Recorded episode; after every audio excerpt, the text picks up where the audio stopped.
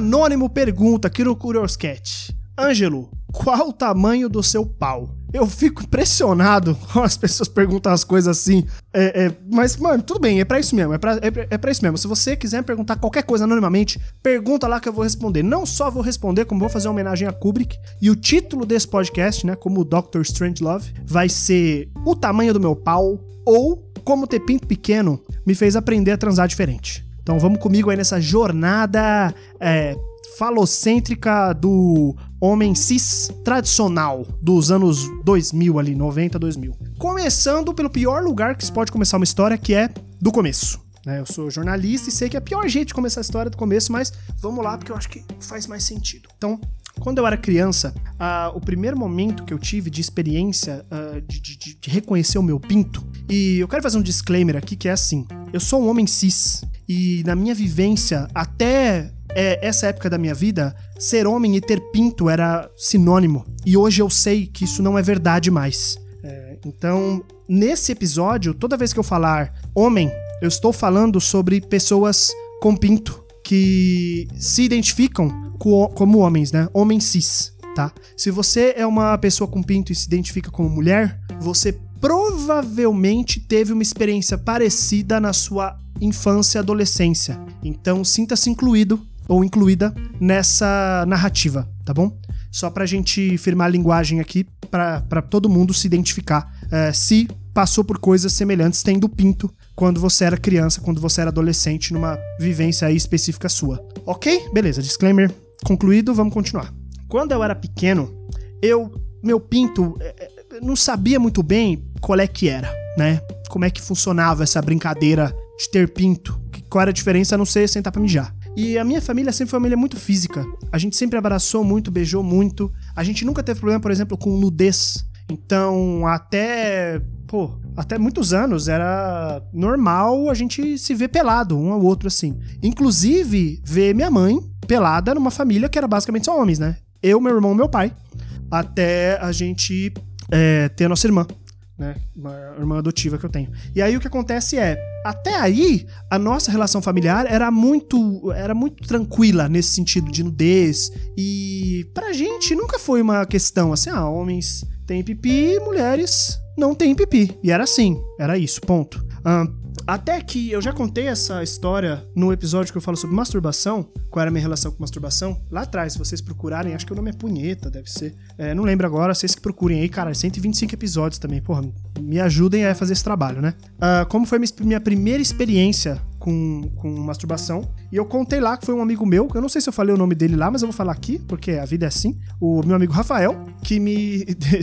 que a gente achou uma, uma caixa de revistas é, de mulher pelada no, que era do meu tio, enfim, um monte de, de, coisas. Ele deu a revista na minha mão, na verdade eu mexi na revista, ele descobriu a revista através da gente. A gente mostrou, olha o que a gente achou, tal, não sei o quê. E ele, falou, e ele começou a perguntar, e aí, o que, que você sente, tal? Pô, vai lá no banheiro, faz assim, assim, assado, que você vai sentir gostosinho. E, e, e foi, assim, super inocente mesmo uma pessoa querendo ensinar a outra pessoa uma coisa divertida, sabe? Que nem se você virar pro seu amigo e falar assim, ah, você tá de bicicleta, desce aquele morro de bicicleta, vai ser gostoso, vai ser legal. E foi aí que eu aprendi a usar o meu pinto de forma sexual. Por mais que na época eu não, não sabia muito bem o que era sexo, né? Para mim, uh, eu não tinha, por exemplo, experiência de, de, de, pornô. A gente não tinha muito acesso na época. E então eu tinha muitos. Eu lembro que eu tinha sonhos eróticos. a minha primeira poluição noturna que se você não é uma pessoa de, com pinto, a poluição noturna é quando você goza durante o sonho, né? Quando você tá sonhando e goza. Na maioria das vezes a poluição noturna acontece por necessidade de escape, porque você tá muito tempo sem gozar, suas bolas acumulam uh, sêmen, precisa expulsar, e aí você tem um sonho, muitas vezes um sonho erótico, e acorda todo gozado. É normal isso acontecer se você passa muito tempo sem transar, sem se masturbar e etc e tal. A minha primeira poluição noturna, que é, na maioria das vezes é a primeira experiência de gozo é, de uma criança, né? Foi um sonho erótico e eu lembro que no meu sonho erótico eu ficava, tipo, eu tava pelado com uma pessoa e ficava de pinto duro e enfiava o pinto na pessoa. E era isso, assim. Não tinha movimento de fricção, não, era só enfiava o pinto e eu gozei. É, então eu não fazia ideia de como era o sexo, como era, como é que funcionava essa coisa toda, né? É, e aí, conforme eu fui crescendo e fui tendo uma relação mais saudável com o meu pinto, e fui aprendendo como é que as coisas funcionavam, então fui, fui assistir um pornô, E, cara, é assim, a, a minha. A, se na minha vida que a gente tinha que assistir pornô uh, na fita VHS, que a gente encontrava, cons quando conseguia ver, né? Ou quando, quando a gente tinha. É, é, dava um jeito de burlar e assistir um cine privê na Band, né? E isso antes de ter acesso à TV a cabo, que a gente assistia o programa Multishow, meia-noite e meia no Multishow. A nossa criação sexual foi pornô, cara. Assim, é, uma coisa muito. E eu fico pensando, assim, a gente tem uma. Umas... A gente tem novas gerações muito é, inteligentes e muito. É, é, que pensam muito na sexualidade, pensam muito no, na questão LGBTQI. Eita, não, esqueci de desligar o áudio aqui do celular. Opa, pronto. É, eu fico pensando sobre como eles têm muito mais acesso ao pornô do que a gente. E como que vai ser essa relação deles com o sexo, né? Se a nossa é toda fodida, estragada, imagina deles. Enfim, é, tô aqui me. me, me... Ah, foda-se, vai ficar grande esse episódio, a vida é assim.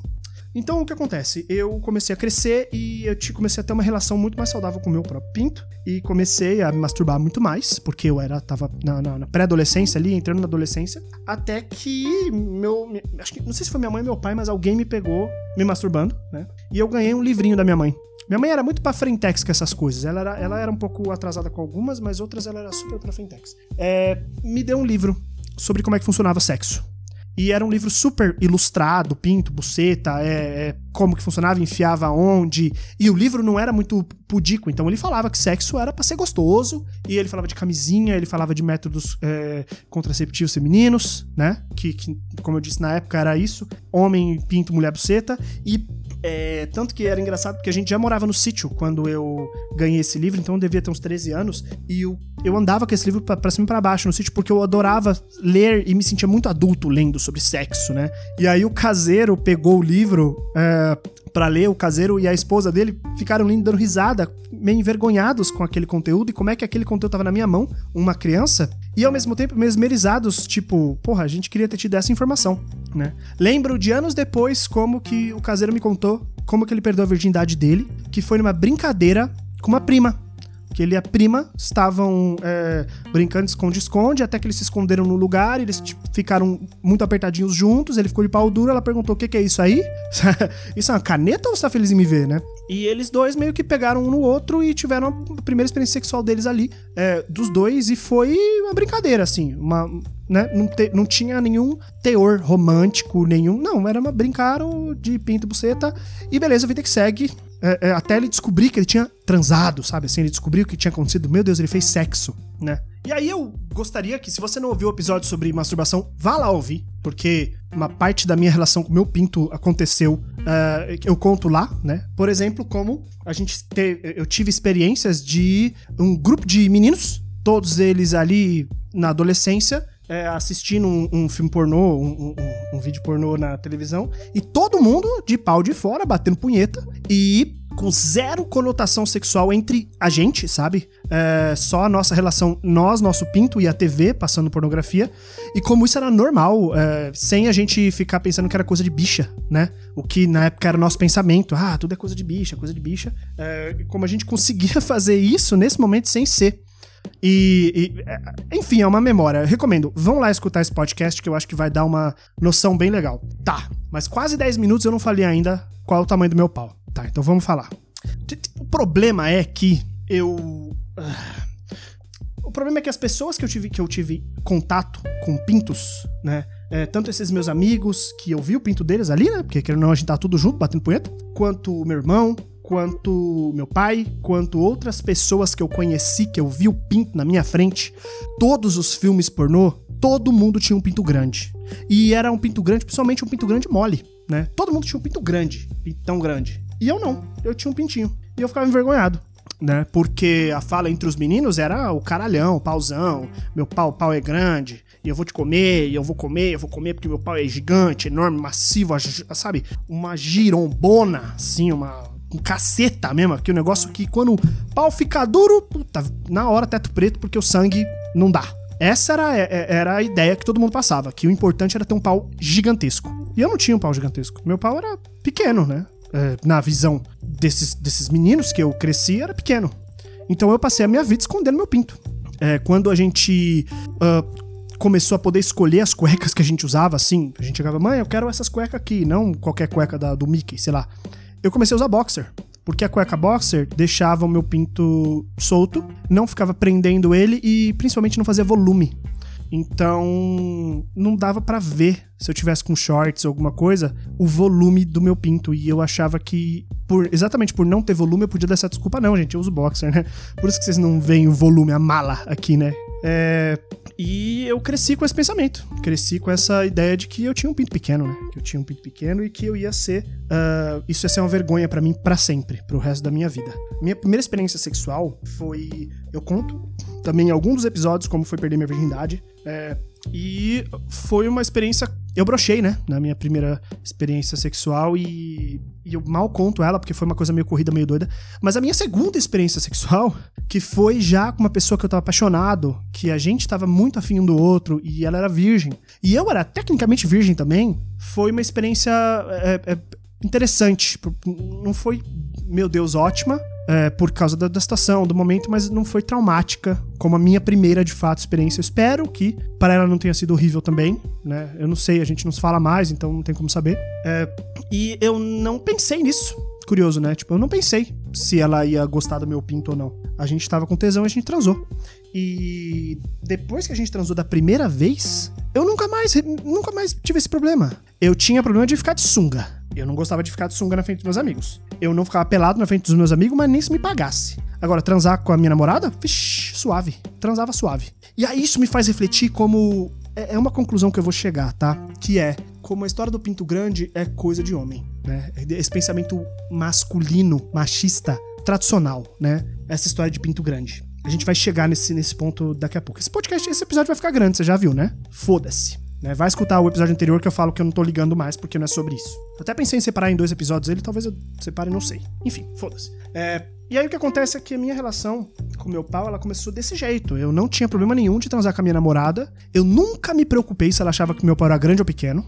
Meu sexo era bom? É, é, é, não. Meu sexo era uma merda na época, né? Porque o sexo acabava quando eu gozava, o sexo era. não tinha foco nenhum no gozo dela. E, pô, moleque, né? Molecão. Uh, às vezes a gente transava assim, tipo, metia, dois minutos, tava, gozei, acabou o sexo, levanta, vambora pra casa, sabe? Então, isso, isso eu sinto muito. Né? Na época não fazia ideia do que estava acontecendo na minha vida, quem eu era e tal, então é, não, não, não, tinha o que fazer na época, né? Hoje, ainda bem que esse pensamento mudou. É, e só que durante. Só que minha relação com os meninos era assim, era uma relação muito de medo, muito de receio, muito de cuidado. Né? Não posso deixar as pessoas verem meu pinto, porque elas vão saber que eu tenho um pinto pequeno e vão zoar com a minha cara. Eu sempre namorei, né? Eu tive relacionamentos, eh, namoros uh, seguidos, assim, né? Eu saía de um namoro, entrava no outro, saía de um namoro, entrava no outro. E eu tive pouquíssimas experiências sexuais uh, até eu me divorciar, né? É uma anedota curiosa, né? No dia que eu me divorciei. É, no dia não, mas acho que umas semanas depois de eu ter oficialmente me separado e a gente tá uh, divorciado, tá solteiro, né? De fato, tá separado eu e a minha ex. Eu transei em uma semana mais do que eu tinha transado, né? Com mais pessoas do que eu tinha transado na minha vida inteira. É, porque eu tinha transado, sei lá, com quatro pessoas na minha vida, e aí em uma semana eu transei com seis, porque eu, sei lá, marquei um date por dia. Foi horrível. Não quero repetir isso na minha vida, não quero mesmo. É, nossa, foi horrível. Foi assim, eu terminei, eu fiquei doente no fim de semana, e eu conversando com a minha terapeuta, eu falei, mano, eu posso parecer jovem místico, mas eu acredito muito que eu fudi, eu acabei a semana energeticamente esgotado, porque eu transei com uma pessoa diferente todo dia de maneiras não muito responsáveis e agradáveis. Era muito, sei lá, molecagem. Enfim, enfim. A gente faz umas merda na vida que depois a gente fica mais velho e olha para trás e fala: caralho, meu irmão, que merda, hein? Mas tudo bem. É, não é disso que eu tô falando ainda. Se você tiver dúvidas sobre esses casos, pode me perguntar lá no curioscat.me barra cronofóbico que eu respondo. E aí o que acontece é que eu comecei a ter experiências sexuais uh, com pessoas diferentes só depois que eu me divorciei. Durante meu casamento eu não me preocupava com isso também não, se eu tinha pinto grande. É, porque, pô, a primeira vez que eu transei com com a minha ex não foi legal. Foi um sexo super torto. E aí, na segunda vez que a gente transou, a gente olhou um pra cara do outro e falou: Vamos fazer isso direito agora? E aí foi super gostoso, foi super legal. E aí eu casei, né? e aí é isso. Foi oito anos, né, com a minha ex, porque o negócio funcionava. E, e aí o que acontece é que depois que eu, que eu me divorciei, voltou tudo. Voltou com força o meu medo de ter pinto pequeno. E, e aí foi diferente. Porque eu comecei a ter vergonha de ficar nu na frente dos outros. Então eu evitava, às vezes eu evitava o sexo, eu, eu flertava com as pessoas, eu evitava ir até o, a parte do sexo, porque eu sabia que eu ia ter que ficar pelado. E eu me sentia feio, eu me sentia vulnerável, eu me sentia pequeno. Não só o pinto pequeno, mas eu inteiro pequeno, né? Na frente da, do, do problema que era me ver vulnerável na frente das pessoas. O que isso me fez? Pensar como que eu podia compensar o pinto pequeno. E aí as minhas experiências sexuais iam para esse caminho. Eu já tinha na minha cabeça que eu não tinha um pinto, né? Que eu basicamente meu pinto não servia para nada, ele era inútil. Então eu tive que aprender como que eu satisfazia uma pessoa sem precisar usar o pinto. Porque, como eu disse, obviamente as pessoas olhariam pro meu pinto e dariam risada. Então eu comecei a transar com as pessoas e fazer o que eu chamava na época de preliminar e hoje eu chamo de sexo. Eu fazia preliminares enormes. então, eu comecei a me preocupar muito de se eu for transar com alguém, eu preciso chupar uma mina até ela gozar antes de tirar minha calça. Porque se ela ver meu pinto e achar meu pinto pequeno, tudo bem, ela vai ter gozado. Minha parte aqui eu fiz, sabe? Meu protocolo foi atingido. É, eu pensava nisso na masturbação, pensava nisso de todos os jeitos. É, se o meu pinto for. Se a pessoa olhar pro meu pinto e ver que meu pinto é pequeno, ela vai dar risada ela vai me humilhar, ela vai. Eu, eu, por exemplo, uma coisa que, que eu fico ainda pensando nisso, tá? Eu ainda penso nisso, por mais que eu sei que é um pensamento burro, que não faz sentido, é. Eu tenho. Eu morro de medo de transar com alguém e é, essa pessoa dar risada de mim nos grupos com amigos e amigas é, por, pelas minhas costas. Da pessoa dar risada e falar assim: ai, caralho, transei com o Ângelo, mano. Puta, gordo de pinto pequeno, sabe? Eu fico com muito medo disso acontecer ainda hoje, ainda hoje. Isso atinge muito a minha autoestima, essa história toda que eu tô contando. Porque são coisas que eram da minha adolescência, da minha infância, que me seguem até hoje, de certo modo, né? Me seguem até hoje. É, não à toa eu não mando nudes. É uma raridade. Se você já recebeu um nude meu, sinta-se, assim, privilegiado. Eu não mando nudes por quê? Porque eu não acho que eu sou bonito. Não acho que meu corpo é desejável. E principalmente eu não acho meu pau fotogênico. Eu acho que as pessoas vão olhar o meu pinto e vão é, desistir de transar comigo. Aliás, uma das primeiros meus, os primeiros flirts com homens é, meus. É, meus primeiros flertes homossexuais, um, o cara desistiu de transar comigo porque ele falou que ele gostava de pintos gigantes. Ele falou, mano, eu gosto do pau maior que seja. E aí eu falei, falei, mano, meu pinto é mediano, velho. Meu pinto ali é mais ou menos ali da média para baixo. E aí o cara, tipo, foi desistindo de falar comigo, vi que eu, a vontade diminuiu, diminuiu, e aí eu, paramos de não conversar, nunca mais a gente se falou, pra vocês terem noção. Então, tá aí minha, minha belíssima experiência aí com as pessoas. É, e, enfim, o que me fez uh, começar a pensar e começar a estudar, sabe? Eu comecei a ver vídeos, a pegar cursos de chupar buceta, sabe? Cursos de. E, e, principalmente focado em mulheres, porque eu ainda não tinha explorado é, minha bissexualidade ainda. Eu não tinha explorado ainda minha pansexualidade, minha bissexualidade, não sei muito bem como chamar. E eu não tinha explorado, ainda não estava com essa liberdade de entender uh, a minha, meu tesão por, por pênis, né? Eu só. Até aí era bucetas. Então comecei a estudar, comecei a ler, eu, meu, eu li um livro. Eu li um livro sobre prazer feminino para conseguir entender como é que funcionava isso, o que, que eu tinha que fazer, né, sabe? Porque meu pinto não existia, era uma coisa que não servia para nada, era inútil, era inútil. Só servia para mijar e olha lá. Então, é, isso eu ter pinto pequeno me fez aprender a transar diferente, como diz o título desse podcast. Me fez aprender a focar em coisas diferentes, né? Se você vier aqui em casa transar comigo, ou não, ou se você vier só tomar uma cerveja e quiser ver, eu tenho uma coleção de brinquedos sexual. Eu tenho pinto de borracha, eu tenho vibrador, eu tenho chupador de clítoris, eu tenho vibrador bullet, porque é, na minha cabeça eu preciso dessas coisas a tiracolo para suprirem a falta que o meu pinto vai fazer, né? E e eu tenho é, um jeito, eu não sei explicar, mas eu penso sempre em sexo, eu, eu quero transar com pessoas que eu possa dar risada junto. E eu sempre levo isso em consideração. Eu sempre sou pessimista quando eu marco dates, marco encontros. Eu sempre penso que em algum momento vai dar alguma coisa errada e que eu preciso ter confiança bastante na pessoa que a gente vai sentar os dois pelados, dar, olhar um pra cara do outro, dar risada e sentar para conversar, sabe? E dar um abraço e. Isso já aconteceu tantas vezes na minha vida que é só assim que eu, que eu transo? É desse jeito que eu tenho segurança sexual com as pessoas. Só transo com pessoas que eu sei que, que isso pode acontecer, né?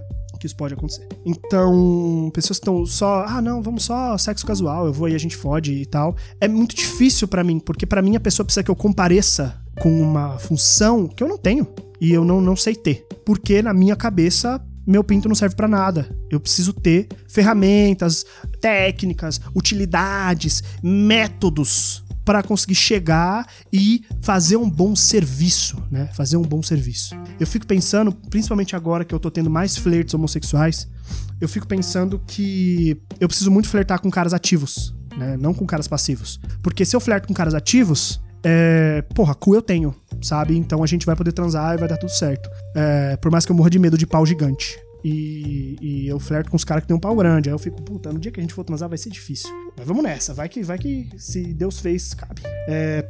que merda, né? Mas eu fico pensando, puta, se eu ficar. Se eu, se eu tiver num flerte gostoso com um cara passivo, eu vou decepcionar ele. Porque eu tenho um pinto pequeno. Isso aqui é foda? Eu não tenho um pinto pequeno. Eu tenho um pau de um tamanho médio brasileiro. É. Eu já ouvi de pessoas. Cara, já saí com uma pessoa que namorou um, namorou, uh, um ator pornô. E já transou com muitas pessoas na vida dela. E essa pessoa me disse que. Ela, ela já me falou. Ela falou: Cara, Ângelo, seu pau não é grande. Seu pau não é grande, mas seu pau não é pequeno, não, meu amigo. Seu pau é, é, é ok. Teve uma outra pessoa que. eu adorei. Eu já recebi esse elogio duas vezes. Eu fiquei, caralho, man, aí sim, hein? Que quando a gente foi transar pela primeira vez, nossa, foi, foi engraçado. É, a gente. Opa, a galinhazinha tá aqui na minha mão ainda, ó. Se você ouviu o outro episódio, ela apareceu aqui de novo. É, a primeira vez que a gente foi transar, a gente pelado transando, e ela olhou para mim e falou assim: Ângelo, puta, não vai dar, meu. Vou ter que dar o cu pra você. Aí eu fiquei, tá bom. Né? E aí a pessoa olhou pra mim e falou assim: Cara, seu pau é perfeito para comer cu. Ele tem um tamanho perfeito para comer um cu. E, assim, meses depois fui sair, fui sair com outra pessoa.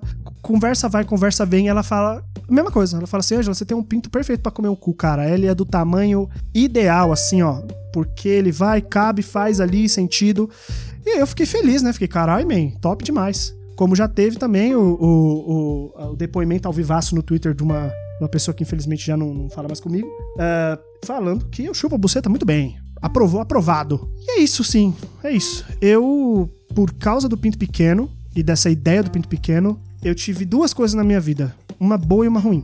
A boa foi que eu aprendi a transar diferente, eu aprendi a dar valor para outros prazeres, para outros, pra outras sensações. Eu aprendi que sexo tem que ser divertido, eu aprendi que sexo as duas pessoas têm que gozar, né? As duas pessoas têm que estar ali junto para ter prazer. Eu aprendi que sexo é sobre o outro e sobre mim, não só sobre mim, né? Eu aprendi que sexo pode ser uma atividade, é, é, uma brincadeira, um jogo, e não só uma coisa atrelada, né, um sentimento necessário de amor e tal. E me fez abrir, me fez me abrir, né, para hoje eu poder, por exemplo, ter segurança de ficar pelado numa suruba, que é uma minha atividade sexual aí favorita, que é o sexo grupal. É, hoje eu só tenho coragem de estar tá pelado numa suruba porque eu já participei de surubas em que eu via pessoas com os pintos do tamanho do meu. É, sabe, eu via pessoas com pintos menores e com paus maiores. E eu percebia que isso pouco importava. Porque na hora ali da coisa rolando, estar junto e a troca é muito mais do que pau na lomba, sabe? É muito mais. Então isso me fez ficar muito seguro para ficar pelado na frente dos outros. Então hoje a nudez, ela me é muito agradável, né? Me é muito segura. Nunca esqueço uma vez que eu tava num date. Eu, na verdade, eu ia ter um date, aí eu tava cozinhando pro meu date. E eu tava. Eu normalmente fico pelado em casa. Nesse momento, estou nu gravando esse podcast para vocês. É, normalmente eu fico pelado em casa e eu tava de avental, de cozinha, cozinhando, fazendo ali as coisas, e essa pessoa ia chegar, sei lá, 7 horas da, da noite. Só que ela chegou mais cedo. Ela veio de longe, ela chegou mais cedo. E na hora que ela foi entrando, tinha uma pessoa saindo do prédio, então ela só entrou, subiu no elevador, tocou a campainha. Eu não sabia quem era, então só dei aquela abridinha de porta. Eu só de avental, né? E era o meu date. Aí eu olhei e eu não sabia o que fazer, porque se eu fechasse a porta, ia deixar a pessoa no corredor. Aí eu falei, eu falei, olha, pode entrar. Eu entrei, fiquei de frente pra ela e virei e falei assim: só que é o seguinte, eu não sabia que você ia chegar agora, eu não me troquei ainda. Eu tô pelado. Ela deu risada, sentou na mesa, sentou, sentou na cadeira, no caso ali, e falou: não, beleza, pode continuar cozinhando. E eu tive o date inteiro nu porque eu fiquei pelado, cozinhando ali, conversando com ela de bunda de fora. Sentei, na hora que eu sentei para comer, eu ainda tava de avental, né? E eu tive meu date inteiro pelado, porque eu consegui chegar nesse lugar de ter um pouco menos, né? Principalmente porque era uma pessoa que eu confiava, uma pessoa que eu sabia que tava muito afim de mim, independente do tamanho do meu pau, né? É, só que eu falei que isso me trouxe uma coisa boa e uma coisa ruim, né? A coisa ruim é exatamente essa. É. Até hoje eu tenho um problema com meu pinto, sabe? Mesmo com provas e provas e depoimentos e pessoas falando e gente, e eu sabendo que não é sobre isso, até hoje a porra do meu pinto me incomoda. sabe? Eu operei, né? Pra quem já me acompanha pessoal, na vida pessoal, eu, te, eu fiz uma operação no meu pinto no começo de. no fim de 2020 e eu fiquei com muito medo, porque eu fiquei com medo dele ficar com uma cicatriz e de ele ficar menor, né? Uh e para você ver, eu não tava, não tava com medo dele mudar minha sensibilidade. Eu não tava com medo de eu ter que aprender a transar de novo. Eu não tava com medo de eu ter que dificuldade ou facilidade demais para gozar. Eu tava com medo dele ficar feio. Porque já ti, eu já tenho um pinto pequeno. Eu não quero ter um pinto pequeno e feio, sabe? E ficou uma cicatriz. E eu não gosto dela. Eu tenho vergonha. É, da minha cirurgia até hoje eu transei uma vez. E eu não sei como é transar com meu pinto novo direito, porque eu transei só uma vez. Eu queria ter mais experiências, né? E eu transei com uma pessoa que eu confio bastante. Então foi muito gostoso poder trocar ali, né, essa experiência. Então eu não sei como é que vai ser a recepção do meu pau, né? Eu não sei. E eu tô com medo. Eu tenho bastante medo disso é, é, uma das coisas, por exemplo, que me separa de fazer um OnlyFans ou ter um Twitter restrito maior de 18 anos, porque na minha cabeça ninguém quer ver meu pinto. Porque meu pinto é pequeno. Porque meu pinto é feio, sei lá. Porque ninguém quer ver o gordinho de pinto pequeno pelado na internet. E é isso, assim, essa é a minha ideia, essa é a minha noção. Então é isso, gente. Meia hora de podcast falando sobre pau. É, espero que tenha trazido algum tipo de iluminação para você. Espero que você, pessoa com pênis, tenha se identificado com alguma coisa e tenha trazido reflexões sobre a sua relação com seu pinto. É, você, pessoa com buceta, espero que tenha sido enriquecedor de algum modo essa história. É, é, é esse negócio de pau pequeno, pau grande é ruim. É uma coisa que mexe bastante com a autoestima de, de, de, pessoas com pinto. E é uma coisa que eu, sinceramente, gostaria muito que as pessoas vissem como uma coisa muito nociva do falocentrismo e que fosse abolido, né? É, agora, eu não sei se isso é eu, homem é, cis, falando e vocês vão dar risada. Ai, olha lá o homem cis triste. Ah, que triste, a gente tá falando que o pinto dele é pequeno. Mas eu realmente gostar, eu, eu realmente gostaria que você trabalhasse junto com um grupo de pessoas que você convive para evitar esse tipo de comentário, esse tipo de, de comparação. Ah, esse cara tem um pau maior do que aquele cara. Porque pinto não é performance sexual. Quantas vezes eu ouvi pessoas falando que caras de pau grande não sabem transar porque eles acham que só ter pau grande é o bastante para dar prazer para uma pessoa, uma mulher ou um homem, que seja. Então, é, vote aí com seus amigos na hora que você estiver conversando, na hora que vocês estiverem e esse assunto surgir, fala para eles assim, pô, vamos, não vamos falar sobre isso desse jeito não. Vamos trocar, vamos tirar esse esse esse vocabulário da gente, não é não é agradável, não é legal. E do mesmo jeito, é, um dos comentários que eu tenho a fazer aí, que eu falei lá no meio do podcast, agora tô no final, tô falando, é: sabe aonde que esse, essa cultura do pinto pequeno, pinto grande, ela é muito, muito frequente? Na comunidade gay. Toda a minha experiência com é, a comunidade gay, não sendo um homem gay, né? Mas sendo um homem bi, pan, é que existe muito essa coisa do pau grande, pau gigante, pau ali, cabeçudo, veiudo. É, então isso me traz um pensamento que eu não tenho, não é uma conclusão. Eu falei no meio que era uma conclusão, mas não chega a ser. Uma reflexão, um pensamento, uma dúvida, uma questão que é que pinto grande é coisa de homem cis, é coisa de uh, gente com pau. Principalmente homem cis, tá? Esse negócio de ficar exaltando pau grande. Não sei, posso estar errado. Ah, enfim, o episódio ficou enorme. Espero que vocês tenham gostado. Eu ia separar em dois, mas de decidi não. E, pô, mandem para mim feedbacks e respostas no Curioscat. É anônimo, então pode mandar para mim lá a sua experiência com o seu pinto. Ou a sua experiência com o pinto de alguém. Se você acha que faz sentido para enriquecer essa discussão. Muito obrigado por ter me ouvido até aqui. Se você tá tomando banho, se foi um banho longo, hein? Se você tá caminhando, tá na hora de tomar uma água, porque, porra, meia hora aí, caminhando numa boa, dá uns 3, 4 quilômetros de boa, então segura. É nóis, galera. Beijos e tchau!